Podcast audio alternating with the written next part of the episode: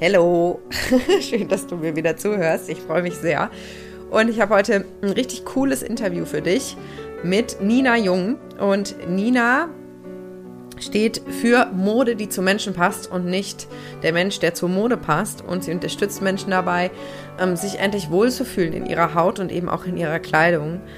Und wir sprechen in diesem Interview ganz viel auch darüber, was Mode oder auch das ganze Thema Aussehen mit Selbstliebe zu tun hat und wie sich unser Selbstwertgefühl auch ja, im Außen spiegelt. Und ähm, wir sprechen auch über Nachhaltigkeit, äh, was, was Mode auch mit Verantwortung zu tun hat. Wir, wir schneiden das Thema Minimalismus an. Und ähm, ja, ich finde, da sind ganz viele schöne, inspirierende gute Gedanken dabei. Und auch äh, ein paar sehr lustige kleine Details aus unserem jeweiligen Leben. Also, ich wünsche dir ganz viel Freude beim Zuhören und freue mich, wenn du dir einen Moment Zeit nimmst, den Podcast zu bewerten. Deine Lilian.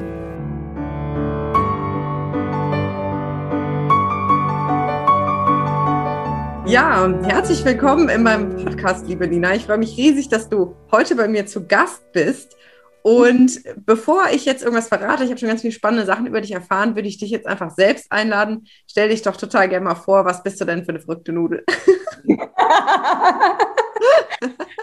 hallo und vielen lieben Dank für die Einladung. Ich freue mich riesig, dass ich in deinem Podcast zu Gast sein darf. Und ähm, ja, ich heiße Nina, wohne in Düsseldorf und das ist eigentlich auch die Modestadt. Ich glaube, hier bin ich zu 100% sicher, äh, richtig. Und ähm, es hat vor einigen Jahren mein Weg angefangen mit der Mode und die Leidenschaft dazu. Und zwar sage ich immer, es hat schon bereits im Kindergarten angefangen. Als ich drei Jahre war, war ich ein relativ ruhiges Mädchen und ähm, habe nicht so viel geredet im Kindergarten und habe mich dadurch mit meiner Kleidung mitgeteilt. Also ich bin in bunten Röcken, Kleidern mit Hüten in den Kindergarten gegangen. Also auch vielen Dank an meine Mama, dass sie es alles mitgemacht hat. Da würde ich dann gerne mal Fotos sehen. das müsste ich wirklich mal posten und mit der Welt teilen. Oh ja. Und ähm, so habe ich einfach Mode damals als Kommunikationsmittel genutzt, was ich natürlich viel, viel später erst gemerkt habe. Aber die Mode hat sich mein Leben lang durch, ja, mein Leben durch mein Hobby als äh, Beruf später gezogen und ähm, habe es einfach genutzt im Endeffekt oder nutze es, um Menschen dabei zu unterstützen, sie selbst sein zu können und das in ihrer Kleidung auszudrücken. Weil ich finde, es gibt nichts Schlimmeres, als wenn wir uns verkleiden, in, in uns in irgendeine äh, Kostüm stecken oder verkleiden halt einfach auf der Arbeit, was wir gar nicht sind. Das strahlen wir auch automatisch aus, wenn wir uns nicht wohlfühlen, wenn wir uns eingeengt fühlen. Und ähm, da sage ich einfach, es ist so, so leicht, dass du deinen Körper so annehmen kannst, wie er ist und das einfach mit Kleidung zu unterstreichen, das auszustrahlen und somit machen wir die Welt zu einem schöneren Ort, ehrlich gesagt. ja, das, also das mit dem Leicht, das würde ich jetzt nicht so direkt unterstreichen, weil das ist ungefähr der Leidensweg meiner letzten 15 Jahre. Aber ich weiß, was du meinst. Ich glaube, es war so gemeint, ähm, wenn wir uns, wenn wir uns einmal schon wohlfühlen in uns drin, dann, dann ist es so viel leichter ist, auch noch schöner auszudrücken über die Kleidung, ähm, ja. anstatt sich da, da, dann unwohl zu fühlen. Das ist, ist ja dann auch so schade, ne? wenn es daran dann scheitert, obwohl ja. es im Inneren schon so, so schön ist. Okay, das heißt, die Mode begleitet dich schon dein Leben lang, ist auch irgendwie ein Ausdruck für dich der Persönlichkeit und du ja. möchtest eben Menschen dabei unterstützen, sich über die Mode auch zu zeigen, sich mhm. zum Strahlen zu bringen. Ähm, was hat dich denn dazu bewegt? Weil es gibt ja durchaus viele andere Möglichkeiten im Bereich Mode zu arbeiten, ohne auf so einen Weg zu geraten. Ähm, also eigentlich war es gar keine Frage. Äh, es stand schon irgendwie in meiner DNA, glaube ich, fest, dass es die Mode ist.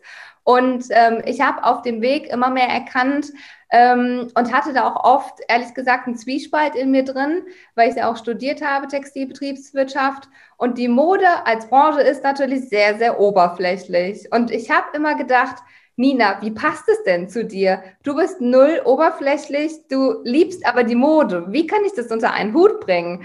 Und ähm, verfolge halt auch mega gerne Modenschauen, die ganzen großen Designer etc. Und ähm, da habe ich einfach gemerkt, es ist möglich, die Mode von dem Oberflächlichen wegzubringen und Menschen einfach die Mode, aber halt auch die Kleidung an sich näher zu bringen und zu sagen, so hey, ähm, wenn du dich damit nicht beschäftigen willst, ist gar kein Problem, aber ich kann dir zeigen, welche Schnitte dir stehen, welche Farben dir stehen. Und somit wird es automatisch deins, ohne dass du dich da großartig drum kümmern musst, weil wenn es einmal feststeht, welche äh, Körperform du hast, was für Schnitte dafür optimal sind, welcher Farbtyp du bist, welche Farben dich unterstreichen, dich noch mehr zum Strahlen bringen, dann ist es halt einfach ganz, ganz leicht in dem Sinne, dass du es einmal weißt. Du hast ein paar Outfits dann, äh, die wir gemeinsam definiert haben, in deinem Kleiderschrank hängen, als Foto vielleicht und greifst halt morgens einfach super easy aus dem Kleiderschrank raus, ziehst es an und fühlst dich darin wohl, weil du einfach du selbst sein kannst. Und das ist mir halt einfach so mega, mega wichtig und eine Herzensangelegenheit, dass Mode nicht nur als oberflächlich gesehen wird. Ja, das kann sein auf dem Runway etc. Da ist es vielleicht ein oberflächliches Tool, aber es kann so, so gut genutzt werden. Und somit haben ja auch immer alle Dinge zwei Seiten. Ne? Du kannst es so sehen oder halt wirklich für dich nutzen und dir auch ein Gefühl mit dieser Kleidung anziehen, wenn du es morgen morgens vor deinem Kleiderschrank anziehst. Ne? Mhm. Ja, ja es, ist, es ist ein so spannendes Thema, weil ich glaube, dass es da auch ganz viele Vorurteile gibt. Also gerade ne, dieses, dass Mode eben oberflächlich ist und bei Frauen eben nur für Tussis. Ja. Ähm, und ich glaube, das ist auch ein ganz schwieriges Thema ist, gerade in Zeiten von Germany's Next Top Model, wo uns sozusagen mit der Mode gleichzeitig auch noch ein ideales Körperbild vermittelt ja. wird. Nicht ja. nur bei den Frauen, sondern genauso bei den Männern. Und und was ja vielfach auch geschönt ist, ist ja mittlerweile kein Geheimnis mehr, aber der, das Unterbewusstsein registriert nicht, wenn es ein Poster sieht, dass es vielleicht gefotoshoppt ist, sondern wir nehmen das auf und denken, scheiße, so sich nicht aus. Genau. Ich bin das Problem. Ja. Ähm, das heißt, es ist ja ein so vielschichtiges Thema, dieses ganze Thema Körper, wie fühle ich mich mit mir, wie soll ich aussehen, wo ein riesiger Druck auch herrscht. Ja. Und ähm, ja, wie, wie gehst du da mit Menschen um, die zu dir kommen, wo du vielleicht spürst, ja, da ist ein Bedürfnis, sich anders zu kleiden, sich vielleicht auch anders auszudrücken. Mhm. Aber die wissen vielleicht noch gar nicht, wer bin ich, um mich ausdrücken zu können. Ne? Also mhm. da ist ganz viel Unsicherheit, ganz viel Angst und ganz viel, ähm, ja, auch Entmutigung durch alle diese Reize von außen. Absolut, ja, das merke ich auch immer wieder. Ähm, das ist einfach nur in Gesprächen herauszufinden, wo steht der Mensch gerade und wie kann ich ihn jetzt auf dieser Reise unterstützen und begleiten. Weil es ist ganz, ganz oft, dass die Menschen unsicher zu mir kommen, vielleicht wirklich, wie du sagst, noch gar nicht so wissen, wer sind sie, wo geht der Weg hin.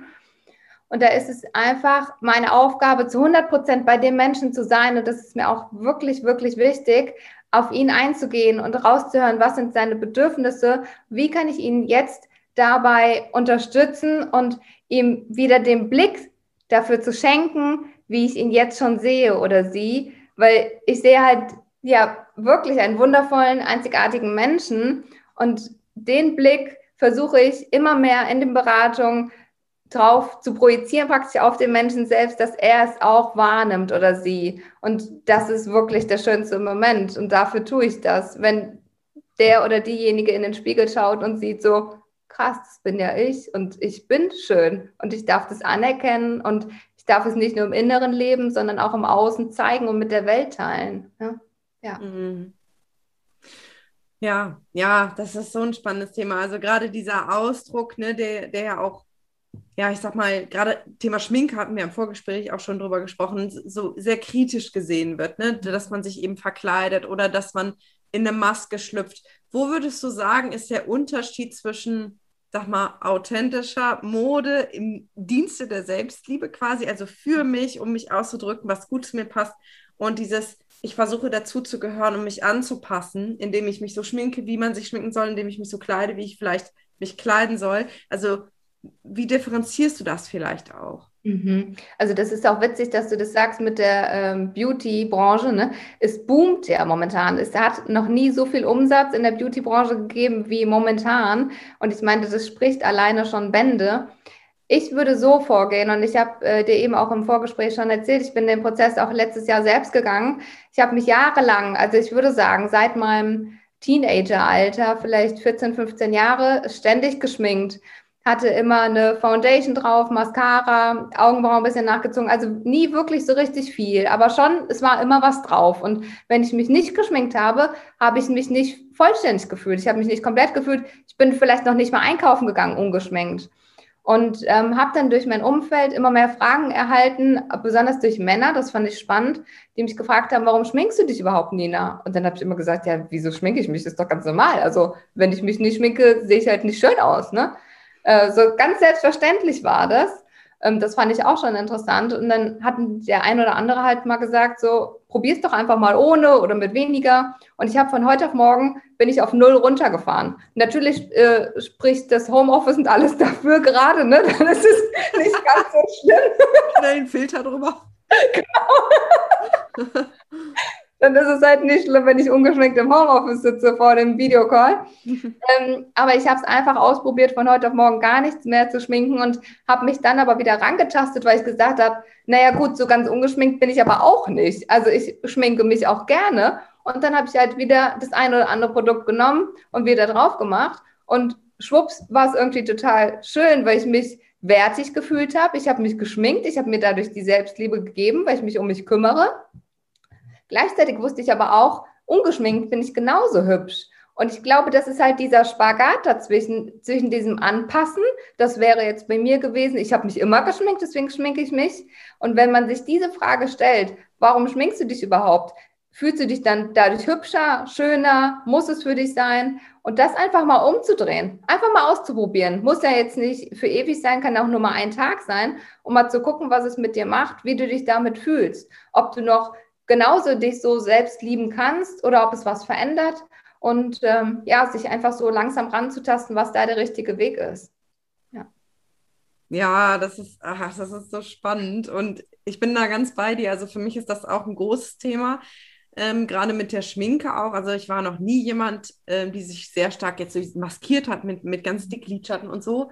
Mhm. Ähm, aber es ist tatsächlich genauso bei mir auch immer gewesen, wie du gesagt hast, sozusagen mit mit ein bisschen Mascara, mit ein bisschen Puder bin ich angezogen, ohne bin ich nackt und gehe genau. ich nicht aus dem Haus gefühlt, ja. ja? ja. Und ähm, das, das ging dann manchmal sogar so weit, dass wenn ich dann spazieren gegangen bin, mal ungeschminkt oder so, irgendwo in der Natur und ich dann jemanden getroffen habe, den ich kenne, ich mich zu Tode geschämt habe, weil ich dachte, ja, so sehe ich ja eigentlich gar nicht aus. Mhm. Ich sehe aber ja genauso aus. Und ja. ähm, ich musste das auch wirklich lernen, mich in die ungeschminkte Variante von mir selbst zu verlieben. Und ja. ich schminke mich immer noch gerne und ich ziehe auch gerne mal äh, Schickimicki-Klamotten an und hohe Schuhe und fühle mich dann auch, äh, ne? Genau. Ja. aber ähm, ich glaube, die nachhaltigere Selbstliebe, die umfasst das alles, ne? Weil genauso wie wenn wir, wenn wir einen Partner haben oder eine Partnerin, dann im Ideal verlieben wir diesen Menschen ja im Schlafanzug mit Strubbelhaaren, ja. nackig angezogen, schick gemacht. Und ich glaube, so, so dürfen wir das von selbst auch entwickeln. Ne? Das, und mittlerweile ist es wirklich so, dass ich mir manchmal, wenn ich dann morgens in meinem Onesie so völlig vermatscht am Spiegel vorbeilaufe, dass ich mir dann so zuzögert sage, na, und morgen sieht so ein bisschen pratschig aus, aber ich habe dich trotzdem gern. Richtig, absolut, ja. Und ich glaube, sobald wir das halt mehr bei uns selbst lieben und so selbst annehmen können, desto mehr sind wir auch bereit, den anderen, den Partner oder Freunde oder wen auch immer in unserem Feld, Umfeld so zu lieben und lieben zu können, annehmen zu können. Und ich glaube, dadurch tut sich auch ganz, ganz viel unter uns Menschen. Das, es ist einfach ein authentischeres Leben, ein ehrlicheres Leben und ähm, ja, eine Freundin würde ich ja auch nie verurteilen, wenn sie jetzt sich ungeschminkt mir gegenüber zeigt. Dann würde ich eher sagen, hey cool, was ist denn heute los bei dir? Mega. ja, ich glaube, es hat ganz viel mit Mut auch zu tun. Ne? Und gleichzeitig habe ich festgestellt, ich habe mich wirklich auch in den letzten Wochen erst mhm. ähm, mal auf Social Media auch komplett umgeschminkt gezeigt. Und für mich war das ein unglaublicher Befreiungsschlag. Also im ersten Moment Arsch auf Grundeis und ich dachte, Gott, das kannst du jetzt nicht hochladen oder also das geht doch nicht. Und seitdem ich das gemacht habe, kann ich dir sagen, dass, dass ich vor nichts mehr Angst haben brauche, weil ich weiß, selbst wenn ich einen Pickel habe, kann ich irgendwie kann ich eine Instagram-Story aufnehmen. Ähm, selbst wenn ich irgendwie ähm, gerade nicht, meine Haare nicht perfekt sitzen. Mich nervt zum Beispiel die ganze Zeit hier schon diese eine Strupsel hier an der Seite. Ich habe hier so eine Strähne, die hinterm Ohr rausguckt. Aber irgendwie ist das ja auch ganz süß, ne? Vielleicht hole ich die einfach mal nach vorne. Sie möchte gesehen werden. ja, aber das, das einfach so das so zu umarmen. Und ich finde das unheimlich befreiend, weil dann gibt es kein, jetzt bin ich präsentabel, ja, jetzt kann ich mich zeigen und jetzt muss ich mich verstecken. Ne? Und das ist ja, und das ist das, was wir im Außen sehen, aber dahinter steckt ja so viel mehr. Absolut, ja. Ich finde auch, dass es wird immer wichtiger, gerade in den sozialen Medien ist es ja irgendwie nur noch fake, sage ich mal. Es ist so eine Riesenscheinwelt, die da irgendwie aufgebaut wird. Und ich glaube, umso wichtiger ist es, dass es Menschen wie dich und mich gibt, die sich authentisch, ungeschminkt und äh, einfach so zeigen, wie wir sind. Weil das sind wir Menschen, das macht uns ja aus. Und wenn wir da mal einen Pickel haben, ja, so what? Ein anderer Mensch hat auch einen Pickel. Wir sind gerade nicht die Einzige. Also, ne, das sind einfach wir. Und wir sind genauso kompetent oder genauso liebenswert in dem Moment wie mit oder auch ohne Pickel. Ne? Ich finde, das darf halt viel mehr gelebt werden und nach außen gezeigt werden. Ja. Ja, und, und wenn es dann wieder zu der Kleidung geht, ist es ja im Grunde genau das Gleiche. Ne? Also quetsche ich mich in eine enge Hose, weil die meinen Bauch flach drückt und mhm. ähm, warte den ganzen Abend, bis ich endlich die Hose aufmachen kann, um mal richtig durchzuatmen. Ähm, oder traue ich mich auch, also ich meine, der Lockdown hat, glaube ich, diese Grenzen auch ein bisschen verschwimmen lassen, was sich, glaube ich, für viele auch ähm, befreiend angefühlt hat. Ne? Also ähm, vor dem Lockdown oder vor dieser ganzen Corona-Zeit wäre es für mich undenkbar gewesen, in einer Leggings in den Supermarkt zu gehen. Mhm. Und jetzt pff, macht es ja irgendwie je, also es ist, ist, ja nicht groß was Besonderes mehr. Ja. Ähm, aber warum soll ich denn nicht eine gemütliche Leggings anziehen, wo mein Bauch Platz hat? Ja, ich kann ja trotzdem ein schönes Oberteil anziehen. Und ja. ne, so. Ja. Genau, absolut, ja. Und es geht ja auch einfach darum, ganz bewusst die Kleidung zu wählen. Also wenn du auch sagst, ich gehe jetzt mal ganz bewusst mit einer Leggings in den Supermarkt, so what? Also es passiert ja nichts, ne? Es wird dich keiner doof anmachen und selbst wenn, dann ist es eher das Problem des Menschen, dass du in der Leggings da rumläufst, als dass deins ist. Und einfach ganz, ganz bewusst die Kleidung zu wählen. Und da gibt es halt auch ähm, einmal den Schritt, ich ziehe mir morgen ein, äh, morgens ein Gefühl an vor dem Kleiderschrank. Das, also ich mache das seit einigen Wochen so, dass ich, wenn ich morgens vor dem Kleiderschrank stehe, ich mir raussuche, was würde die Nina, die vielleicht die Zukunfts-Nina, ne, die ich noch sein möchte, die noch das und das erreicht hat, was möchte die heute tragen? Wie möchte die sich heute fühlen? Und danach ziehe ich die, also hole ich die Kleidung raus und ziehe mir das an. Also, dass ich einfach ganz bewusst mit der Kleidung auch da spiele weil dieses Gefühl ziehe ich halt in die Kleidung rein praktisch und fühle, äh, fühle und lebe das den ganzen Tag dann über. Aber es ist auch genauso, wenn ich jetzt heute mal sage, ich gehe jetzt mal mit Jogginghose ins Homeoffice oder arbeite mal mit Jogginghose heute, ist auch völlig okay, wenn du das dann in dem Bewusstsein machst, gut, ich bin aber trotzdem heute produktiv. Der eine kann produktiv damit sein, der andere nicht. Ich merke es ehrlich gesagt bei mir immer wieder, dass mit, also Jogginghosen trage ich nicht, aber Leggings funktioniert bei mir nicht, wenn ich in Leggings arbeiten soll. Dann bin ich einfach wischiwaschi an dem Tag. Und ja, einfach so ganz bewusst mit der Kleidung zu spielen, aber auch wenn ich sage, ich habe heute mal so richtig Bock auf ein kleines schwarzes, weil ich mich sexy fühlen will, weil ich mich einfach so richtig schön zurecht machen will, weil ich es mir wert bin, dann mach das doch. Also ich sage auch immer, es gibt niemals Overdress. Solange du dich wohlfühlst, hau es raus. Ist doch geil. Also. Aber das braucht auch wieder Mut, ne? Und das ist wieder, glaube ich, also ich glaube, gerade dieses Auffallen und es vielleicht auch anders machen. Ja. Ich habe da schon oft mit meiner besten Freundin drüber gesprochen, weil wir wohnen in einer Stadt, wo sag mal, viel Mainstream kleidungstechnisch unterwegs mhm. ist. Es ist ja, wenn du irgendwie durch Berlin läufst oder durch Köln läufst oder durch Hamburg läufst, dann siehst du ja alles und dann ist auch alles irgendwie normal. Aber wenn hier, wir haben das früher schon manchmal aus Witz gemacht, unsere Ausgehstraße hier in unserer Stadt hat nämlich Kopfsteinpflaster und dann haben wir manchmal so ähm, ne, mit, mit, mit in den späten Teenagerjahren sind wir mit hohen Schuhen rausgegangen. Ja. Und es war aber doppelt peinlich. Weil erstens niemand hohe Schuhe anhatte, zweitens Kopfsteinpflaster und hohe Schuhe ist nicht so eine gute Kombination. und dann haben wir manchmal gedacht, ach, würden wir doch nur in der Stadt leben, wo das nicht auffallen würde, wo wir uns einfach zeigen können. Was gibst du denn Menschen mit, die genau vor diesem Konflikt stehen, dass sie sagen, ach, ich würde eigentlich gerne mal mich mehr zeigen oder auch mal vielleicht was Extravagantes tragen, mich da ausdrücken und auffallen. Ja, das ist ja eine mutige Entscheidung. Und gleichzeitig fühle ich mich aber gehemmt, weil ich nicht weiß, was dann passiert. Absolut. Ganz ehrlich, da gibt es eigentlich nur eine Regel. Leute reden so oder so über dich. Ob du gut aussiehst oder ob du schlecht aussiehst. Leute finden ja immer irgendetwas. Es wird immer welche geben, die dich lieben und es wird immer welche geben, die dich hassen. Also geh damit raus, wo du dich drin wohlfühlst. Natürlich ist es ein mutiger Schritt, aber wenn du dich in dem Moment wohlfühlst und das ausstrahlst, bekommst du das auch automatisch zurück. Dann animierst du vielleicht auch andere Menschen in der Straße oder wo du auch gerade unterwegs bist, zu sagen, so krass, guck mal, die traut sich heute mit hohen Schuhen hier raus auf dem Kopfsteinpflaster, könnte ich auch mal machen. Also das ist ja einfach auch so eine Kette, die dann weitergeht. Ich finde wirklich, solange wir uns in unserer Haut wohlfühlen, sollten wir es machen. Ganz egal, wie schräg es vielleicht für andere aussieht, weil es gibt halt immer welche, die lieben dich und es gibt welche, die dich hassen. Ganz egal. Ja, das ist ein ganz wichtiger Punkt. Und ich meine, im Grunde hast du das ja eben auch schon gesagt äh, bei dem Supermarktbeispiel. Und das ist etwas, was ich auch immer wieder betone. Letztendlich hat Kritik ja. viel mehr mit dem Kritiker zu tun als mit dem Kritisierten. Ja, ne? Das heißt, ähm, nehmen wir mal das Beispiel, ich gehe jetzt im Onesie in den Supermarkt, was ja schon, also das wäre schon Next Level Mut, ja. Äh, am besten noch mit so Häschenohren oder was weiß ich.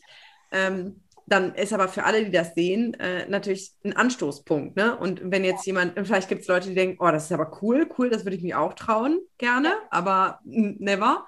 Ja. Ähm, und dann gibt es aber vielleicht auch die Menschen, die sagen immer, wie kann die nur so gammelig rausgehen? Wieso, ne? Hat die nichts Vernünftiges zum Anziehen?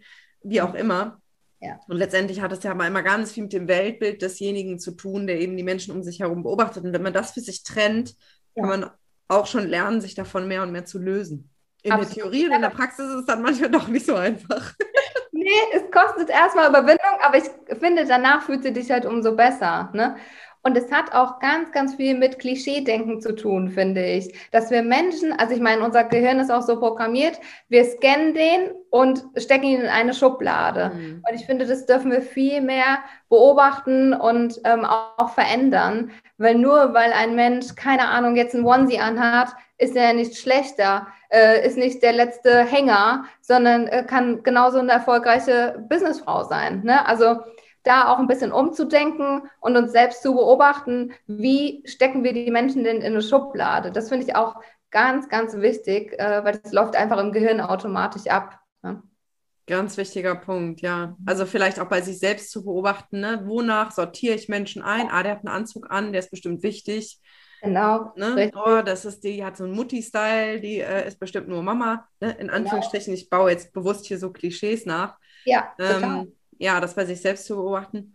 Ja, und ja. vielleicht ist es auch wichtig, das kommt mir gerade so, ähm, sich vielleicht auch manchmal zu trauen, obwohl man Schiss hat. Um ja. dann zu merken, so wie du mit deinem ungeschminkt und ich mit meinem ungeschminkt, boah, das ist echt, äh, geht mir der Flattermann und es ist nicht so leicht, aber ähm, hinterher befreiend, wie wenn man vom 10-Meter-Brett springt. Das ist nie cool, wenn man da oben steht. Nee, nee. und der Stolz und das Gefühl, ach, war ja gar nicht so schlimm, kommt erst unten. Ne? Ja. Ich habe so einen ähnlichen Prozess ja auch letztes Jahr durchgemacht. Ich habe äh, mein Blond rauswachsen lassen aus den Haaren. Es war so irgendwie ein spontaner Impuls. Letztes Jahr, ähm, Anfang März, habe ich letztes Mal färben lassen, also blondieren lassen. Und dann dachte ich irgendwie so über die Monate hinweg und Corona war irgendwie und ich habe gedacht, so wie wäre es eigentlich, wenn du, wenn du mal wieder die Naturhaarfarbe hättest? Und ähm, habe so gedacht, na gut, dann lass es einfach mal rauswachsen. Ähm, bin dann auch zu einer Friseurin gegangen, die das Ganze irgendwie so begleitet hat, die gesagt hat, so knapp ein Jahr und dann ist es raus. Und sie versucht mir aber immer halt die Haare so zu schneiden, dass es halt nicht furchtbar aussieht oder einfach wirklich tragbar ist. Und es war über die Monate gesehen ein krasser Prozess. Es hört sich jetzt wirklich vielleicht bescheuert an, aber ich glaube, viele Frauen können das nachempfinden, wie das ist, wenn der Ansatz dann rauswächst. Dann am Anfang denkst du noch so, naja, egal, ne? Und während Corona läuft eh jeder mit dem Ansatz rum. Aber dann zwischendurch hatte ich halt auch schon vereinzelte weiße Haare und dann hatte halt auch mein Umfeld mich darauf angesprochen und ich dachte auch, auch auf einmal so, uh, hm, kannst du jetzt nicht mit 34 irgendwie weiße Haare haben und das zeigen.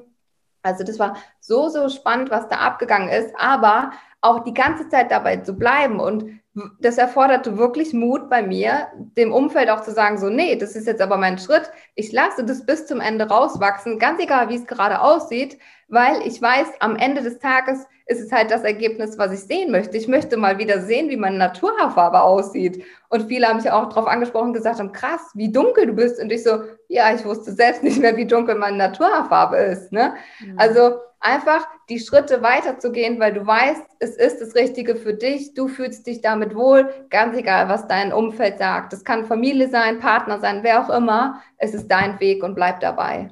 Ja, und, und es ist ja sozusagen ähm, für die Authentizität. Mhm. Ne? Und es spricht ja auch da nichts dagegen, sich die Haare zu färben. Also, ja. ne, ich glaube, wir sind uns einig, dass ja alles erlaubt ist, um ja. sich auch schön zu machen und um das zu zelebrieren und, ja. weiß ich nicht, Schmuck zu tragen oder sich zu schminken oder sich schön anzuziehen. Aber das sozusagen nicht abzukoppeln von einem inneren Prozess, weil ich werde mich nie wertvoll fühlen, nur weil ich eine teure Tasche habe oder ja. weil ich eine schicke Frisur habe, ähm, ja. sondern das Selbstwertgefühl, das entsteht hier drin. Mhm. Und ähm, auch die Selbstliebe entsteht nur hier drin. Und das, das kann ich aber so ein bisschen mit den, mit den, mit den Außenprozessen sozusagen testen, überprüfen und auch in Einklang bringen. Total. Das ist auch äh, interessant, was du gesagt hast. Nur weil ich eine schicke, teure Handtasche habe, fühle ich mich jetzt wertvoller. Das ist ja das Spannende bei Mode, warum sie oft so fehlverwendet wird, sozusagen, sage ich mal. Weil wir draußen durch Social Media irgendwie sehen, die hat die tollste, äh, schickeste Handtasche momentan. Ja, aber nur damit ist sie nicht mehr wert oder fühlt sich wertiger. Das eigentlich ist Markenkleidung, wenn, wenn ich es überspitzt sage, Kompensieren von irgendetwas. Mhm. Allgemeinkleidung, aber je größer die Marke draufsteht, je teurer sie ist, desto mehr kompensieren ist es eigentlich. Und wirklich dahin zu schauen, warum denke ich denn jetzt, dass ich gerade die teure Handtasche brauche und die neueste Jacke und die neuesten Trends überhaupt? Wie kann ich es mir denn eigentlich anders geben, dieses Gefühl, was das in mir auslöst? Und wenn wir ehrlich sind, ist es nur ein Mini-Glücksmoment, der Moment, wo wir uns sowas kaufen und uns glücklicher fühlen, weil es ist nicht das, was langfristig anhält. Es gilt vielmehr dahin zu schauen, wie ich es mir anders dieses Gefühl geben kann und äh, was uns dann langfristig glücklich macht. Ja. So ein wichtiger Punkt. Super schön hast du das für, in meinen Augen auch formuliert, weil das ist auch was, was ich immer sage. Wir werden nie über das Außen diese Leere im Innern füllen und Du hast jetzt gerade das Beispiel mit der Handtasche genau, genommen, aber wenn wir mal ehrlich sind, gilt das genauso mit dem Partner. Ja. Wenn wir, uns, wenn wir uns einen Partner wünschen, nur damit der mir, also wenn ich mir einen Partner wünsche, nur damit er mir das Gefühl gibt, dass ich liebenswert und wertvoll bin, dann wird ja. das nicht reichen, weil ich immer dieses Gefühl in mir habe, eigentlich stimmt es gar nicht. Und das genau. ist nur eine Frage der Zeit, bis das auffliegt. Ne? Okay. Und äh, ja, Shoppen ist ja ein klassisches Konsumverhalten auch und auch ein emotionales Kompensationsverhalten, genauso wie Essen. Also ich habe viele Jahre mit, mit, mit Essattacken zum Beispiel zu tun gehabt, was eine andere Form von Kompensieren ist. Ne? Ja. Manche Menschen rauchen, manche Menschen trinken, äh, manche Menschen spielen. Ne? Mhm. Aber letztendlich sind es immer nur Themen im Außen, die ja an und für sich nicht schlecht sind, genauso wie Essen. Ich liebe Essen. Ich werde mein Leben lang gerne essen. Immer. Ich auch, ja. und ich bin ein absoluter Genussmensch. Und also ja. das ist einfach ein ganz wichtiges Thema an jedem Tag, ne? Tolle, ja. leckere Sachen zu essen.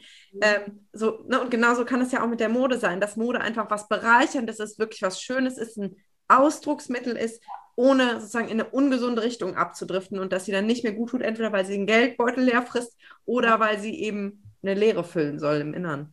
Richtig, absolut. Deswegen Hände weg von diesen Shopping-Attacken und diesen ganzen Fast Fashion. Also schau einfach, was du schon im Kleiderschrank hast. Es ist genügend bei jeder einzelnen Frau oder auch bei jedem einzelnen Mann im Kleiderschrank, dass wir sagen können, wir gucken erstmal, was da drin ist und äh, verwenden das, bevor wir die nächste, wie gesagt, so eine Shopping-Attacke haben und wieder alles kaufen müssen, weil wir denken, der neueste Trend, das brauchen wir und wir fühlen uns danach besser. Das ist es nicht. Ja. Super schön. Mhm. Ähm, ein kle kleines Thema würde ich gerne noch mit dir anschneiden, so mhm. zum Ende hin. Mhm. Äh, und zwar habe ich mich ähm, im Laufe der letzten Jahre auch viel mit dem Thema Minimalismus beschäftigt, unter anderem auch mit der KonMari-Methode, kennst du bestimmt auch. Ne? Seitdem falte ich tatsächlich meine Klamotten anders. ist wirklich hängen geblieben. Ähm, und da ist bei mir wirklich so kleben geblieben in Bezug auf die Kleidung, aber auch auf alle anderen Besitztümer, dieser Gedanke, das, was ich besitze, gibt mir Energie und nimmt mir nicht Energie. Und ich habe damals wirklich auch sehr konsequent alles ausgemistet und ich habe wirklich nicht viel Kram und ich mhm. empfinde das als sehr befreiend und mein Kleiderschrank ist auch so klein, dass jeder Teenager sagen würde, wie kommt die denn damit klar? ähm, aber tatsächlich fühle ich mich damit freier. Wie gehst du denn da auch mit um oder ist das überhaupt Teil deiner Arbeit? Mhm, total, ja. Also ich hatte so eine Session bei mir, ehrlich gesagt, selbst auch. Letztes Jahr im Oktober war es, glaube ich, hat mich auch ein Freund darauf angestoßen, dass er gesagt hat, hier, misste doch mal wieder deinen Kleiderschrank aus, Nina. Und ich so, hä? Habe ich doch gar nicht nötig. Also ich mache das ja regelmäßig. Ich habe es immer so zweimal im Jahr gemacht. Und da war ich irgendwie dazu angehalten, dass ich gedacht habe, okay, Nina, jetzt machst du es aber mal richtig. und ich habe wirklich, ich habe auch jedes Teil genommen und gesagt, bin das noch ich? Ist es noch die Nina, die ich sein möchte? Und wie fühle ich mich mit diesem Kleidungsstück? Und wenn es nicht gepasst hat, ist es rigoros äh, rausgeflogen. Ähm, ich habe das Ganze auch per Video begleitet, weil ich gedacht habe, ich muss es irgendwie teilen, weil das andere vielleicht auch animiert dazu, so auszumisten. Und es ist so viel rausgeflogen. Ich meine, ich habe immer noch genug, ja. Ich habe, also ich dachte immer, ich habe ja gar nicht so einen großen Kleiderschrank, weil das war für mich alles ja relativ normal. Und ich arbeite ja mit Mode. Und bis dann aber Freunde zu mir gesagt haben, nee, nee, Nina, dein Kleiderschrank ist schon relativ äh, voll und groß. Da habe ich gedacht, ja gut, in welchem Verhältnis? Ne? Also Verhältnis zu einer Boutique vielleicht nicht, aber. ja, also wenn man einen Supermarkt jetzt nimmt oder so ein Galeria Kaufhof, habe ich einen kleinen Schrank. Genau. aber ähm, dann habe ich halt auch erstmal gemerkt, wie viel halt eigentlich gar nicht mehr mir entspricht, was mhm. ich wirklich brauche. Ich bin dann noch lang nicht an dem Punkt, wo ich sage, ich lebe Minimalis Minimalismus im Kleiderschrank. Ähm, ist auch ehrlich gesagt momentan nicht mein Ziel. Ich, ich habe einfach mega Spaß an Mode und habe es gerne, eine Auswahl zu haben. Aber ich sage dennoch, bevor du irgendwas Neues kaufst, schau einfach, was du schon in deinem Kleiderschrank hast, kombiniere das neu und wenn es nichts mehr ist, gib es bitte an andere Menschen, die sich darüber mega freuen, die vielleicht nicht das Geld haben, die Kleidung zu kaufen und die Kleidung ist ja meistens noch top in Form und ähm, ja, das einfach so auch weitergeben zu können, ist mir ganz, ganz wichtig ähm, ja, das würde Super Tipp an der Stelle. Habe ich jetzt länger nicht mehr gemacht. Ähm, ich meine, hat natürlich auch mit Corona zu tun, aber das haben wir früher im Freundeskreis schon mal öfter gemacht, mhm. dass wir wirklich mit den Mädels so Kleidertauschabende gemacht haben. Das ja. heißt, jeder hat seine aussortierten Sachen mitgebracht. Genau. Und dann gab es irgendwie einen Hosenhaufen und es gab einen T-Shirt-Haufen. Natürlich haben wir unterschiedliche Größen auch gehabt, aber zum Beispiel ein Schal passt ja jedem. Und ich habe tatsächlich Dinge in meinem Kleiderschrank, die ich bei solchen Aktionen bekommen habe und die ich total gern trage. Ne? Also da Total. auch wirklich die Sachen nicht wegzuschmeißen, sondern ja. Vielleicht noch jemandem zu schenken. Ja. Wirklich, ja. Ich mache es auch regelmäßig. Gibt es in so Sozialkaufhäuser hier in der Stadt oder äh, verschenke es über eBay Kleinanzeigen oder was auch immer. Da gibt es so viele tolle Möglichkeiten oder auch an Freunde, Familie. Ähm, ich meine, was gibt Schöneres, wenn das Kleidungsstück einfach noch weiter getragen wird? Weil, das wissen vielleicht auch viele nicht, es steckt sehr, sehr viel Arbeit in einem Kleidungsstück. Nicht? Ich war ja schon bei Produktionsstätten dabei, wie es hergestellt wird es ist einfach ein großer Teil noch Handarbeit und ich finde, das dürfen wir viel mehr wertschätzen und indem wir auch einfach sagen, ein T-Shirt für eins bis drei Euro ist einfach nicht normal. Kaufe bitte das ein bisschen teurere, wo du auch weißt, es ist vielleicht unter fairen Bedingungen auch äh, genäht worden, produziert worden. Damit unterstützt du wieder die Arbeiter und Näherinnen in den Produktionsstätten in den fernen Ländern und ähm, tust dir damit was Gutes, weil du auch ein anderes Gefühl damit ehrlich gesagt anziehst, als wenn du ein 1-Euro-T-Shirt anziehst. Ne? Das hat auch alles Auswirkungen, nicht nur vom Gefühl, ähm, auch von der Qualität einfach, wie wurde es gefärbt, wie wurde es genäht, das auf deine Haut. Das ist auch nicht immer das Beste, was wir uns da anziehen. Ja. Ja, also das ist, glaube ich, ein ganz, ganz, ganz wichtiges Thema, was du da gerade anschneidest. Und ähm, ja, also ich versuche immer da auch nicht so missionarisch unterwegs zu sein, aber du sprichst mir da aus der Seele, ähm, dass das dass da ganz viel einfach, glaube ich, auch unbewusst ist. Und das kann man genauso auf den Fleischkonsum übertragen, dass ja. es viele Themen gibt, ähm, wo wir konsumieren, vielleicht gar nicht mit einer bösen Absicht, sondern einfach aus Unwissenheit, weil wir, weil wir entweder keinen kein Zugang zu dem Wissen haben oder weil es uns nicht bewusst ist oder weil wir vielleicht auch gar nicht die Kapazität haben, uns damit so auseinanderzusetzen. Mhm. Ähm, aber wo einfach ganz viel Schund auch betrieben wird. Ne? Und ich kann mir vorstellen, du hast ja eben erzählt, ähm, dass du selbst schon in Indien warst. Mhm. Magst du da vielleicht noch mal ein paar Sätzen sagen, welches Gefühl und welche Kerneindrücke du da mitgenommen hast? Gerne. Ja, das war halt ähm, ganz, ganz spannend, da die Produktionsstätten nochmal vor Ort zu sehen. Ich meine, Indien an sich ist halt eine krass andere Kultur als hier, also einfach ein komplett anderes Leben dort. Aber alleine das Bild, wenn Menschen in diesen Färbebädern stehen, die wirklich chemisch sind, die sind nicht gut für den Körper, die stehen da mit blanken Beinen und Füßen drin oh. und wissen es vielleicht gar nicht, wie schlimm das für ihre Körper ist, dass sie das nicht überleben werden, nicht lange Zeit. Ähm, alleine das ist schon krass. Ähm, oder auch wenn die mit diesen Sandstrahlgeräten vor den Jeans stehen und die halt so destroyed machen, auch das geht in die Lunge direkt rein, ist nicht gut für den Körper. Heißt, das heißt auch da keine hohe Überlebenschance. Ähm, das war schon wirklich hart zu sehen. dass auch da irgendwie Unwissen bei den Menschen ist, die aber gleichzeitig froh waren, halt irgendeinen Job zu haben. Mhm. Oder aber auch ähm, Frauen und Kinder, die in den Produktionsstätten unten auf dem Boden saßen und da irgendwelche Näharbeiten gemacht haben. Da habe ich ehrlich gesagt auch nochmal ein anderes Bild auf Kinderarbeit bekommen. Es ist natürlich so, dass wir in uns in unserer westlichen Welt nicht vorstellen können, dass Kinder arbeiten. Es ist auch generell nicht okay. Ich sage da auch gar nicht, dass ich dafür bin. Aber in solchen Ländern ist es einfach so, wenn die Kinder nicht in der Produktionsstätte sitzen und da mithelfen, sind sie vielleicht irgendwo anders, geraten auf die schiefe Bahn und es passiert ihnen irgendwas. Das heißt, auch da mal hinzuschauen, zu sagen, okay, da sind sie wenigstens sicher, sie sind an einem sicheren Ort, sind da gut untergebracht, bekommen vielleicht sogar was zu essen und zu trinken und helfen der Familie noch irgendwie besser zu überleben. Und ähm, ja, also das hat mir wirklich einen anderen Blick auf Kinderarbeit gegeben. Wie gesagt, ich bin nicht dafür, aber immer mal den westlichen Blick so ein bisschen auszuschalten und zu schauen, wie ist es denn in dem Land vor Ort ähm, hilft es da sogar vielleicht den Familien da besser zu überleben, weiterzukommen. Und ähm, ja, das würde ich sagen, ist so das meiste, was ich da mitgenommen habe. Und auch viel, viel mehr wieder die einzelnen Kleidungsstücke wertzuschätzen. Weil, wie ich eben schon gesagt habe, jedes einzelne Kleidungsstück ist fast nur Handarbeit.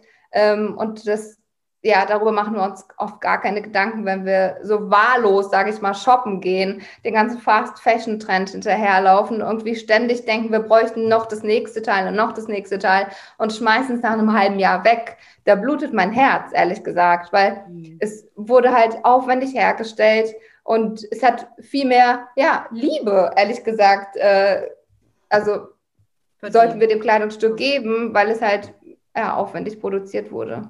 Ja. Ja. Ja. Vielen Dank, dass du deine Eindrücke schilderst. Ja. Und ich glaube, das ist ein großes Thema, wo, wo aber auch mehr Bewusstsein hoffentlich jetzt nach und nach entsteht. Und ähm, ja. ja. ich hoffe, dass sich das in eine Richtung entwickelt, dass wir einfach bewusster mit unserem Planeten umgehen, mit unseren Ressourcen, weil das steckt mhm. ja auch so ein bisschen damit drin, ne? Absolut, ja, ja das glaube ich auch. Ja, das kommt. Sehr schön, liebe Nina. Dann danke ich dir für dieses schöne und inspirierende Gespräch. Ähm, danke gibt dir. es zum Abschluss noch irgendetwas, was du meinen Hörern gerne mitgeben möchtest? Hm, dass sie jederzeit auf ihr Gefühl hören sollten, was ist das richtige Outfit und äh, was ist das Richtige für mich, was möchte ich heute ausstrahlen und dieses Gefühl ziehst du dir mit der Kleidung an und äh, trägst so in die Welt hinaus. Ja. Vielen Dank. hm. Ja, ich hoffe, das Interview hat dir gefallen. Und äh, vielleicht hast du ja Lust, nochmal deinen Kleiderschrank auszumisten ähm, oder vielleicht nochmal ein paar bewusstere Entscheidungen auch ähm, in, Sachen, in Sachen Konsum zu treffen. Und ja, vielleicht merkst du auch, dass eine Stimme in dir sagt, dass dein Selbstwertgefühl vielleicht eher gerade das Thema ist, wo du nochmal hingucken möchtest, ähm, dass du da einfach noch besser mit dir verwurzelt bist und dich so zeigen kannst, wie du eigentlich wirklich bist. Und glaub mir, es ist kein leichter Prozess, ich verstehe das. Äh, ich bin ja selbst noch auf diesem Weg und habe ja auch ein paar Anekdoten erzählt und wachse da aber immer weiter, indem ich übe, mich zu zeigen. Und ich wollte dir jetzt einfach nochmal als Erinnerung sagen, dass ja im Mai die nächste Runde Frauenpower Circle startet, am 5. Mai. Und wenn du Lust hast, da dabei zu sein, würde ich mich riesig freuen, denn ähm, mir ist es wirklich ein Herzensanliegen, dass wir da auch wirklich tiefer gehen. Ähm, dass das nicht ein Austauschen von Lifehacks ist und von, wir machen noch eine Journaling-Übung und so weiter, sondern dass wir wirklich uns auch offen zeigen können, auch mit unseren Unsicherheiten und auch mit unseren Schamthemen. Ähm, weil ich glaube, jeder hat irgendwie so dieses eine Thema, wo es echt noch hakt und wo, wo man sich vielleicht gar nicht so richtig traut, offen drüber zu reden. Das war bei mir ganz lange dieses Thema mit den Essanfällen, ähm, wo ich ja jetzt auch offener drüber spreche und sowieso die ganze Unsicherheit mit dem Thema Aussehen, was für mich aber nur ein Symptom dafür war, dass eben mein Selbstwertgefühl noch nicht wirklich in der Tiefe stabil war. Und äh, ja, wenn du Lust hast, da dich mit anderen auszutauschen und vielleicht nochmal ein paar andere tiefere Themen und Lösungen auch zu entdecken, dann freue ich mich riesig, wenn du dabei bist. Und äh, die Infos findest du in den Show Notes. wünsche dir jetzt noch einen wunderschönen Tag und freue mich, dich bald wieder bereichern zu dürfen.